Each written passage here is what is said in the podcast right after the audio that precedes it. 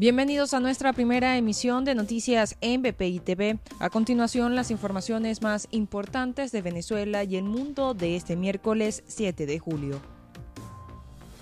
El presidente de Haití, Jovenil Moïse, y su esposa Martini Moïse fueron asesinados en su casa por hombres armados que entraron en la residencia, los cuales hablaban inglés y español, según detalló el primer ministro interino Claude Joseph. El Programa Mundial de Alimentación informó que se ha iniciado la entrega de comida a los niños menores de 6 años de edad en situación de vulnerabilidad en Venezuela y comenzaron el proceso en el estado Falcón, en donde ofrecieron lentejas, aceite, sal y arroz en la escuela Antonio Dolores. La organización Fundaredes rechazó las declaraciones del fiscal general Tarek William Saab en contra de su director Javier Tarazona.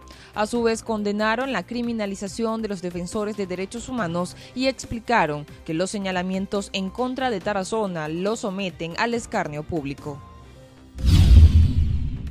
Nicolás Maduro sancionará a los funcionarios del Partido Socialista Unido de Venezuela que reciban financiamiento de países en el exterior o dentro del país para usarlo dentro de las elecciones primarias del partido el próximo 8 de agosto.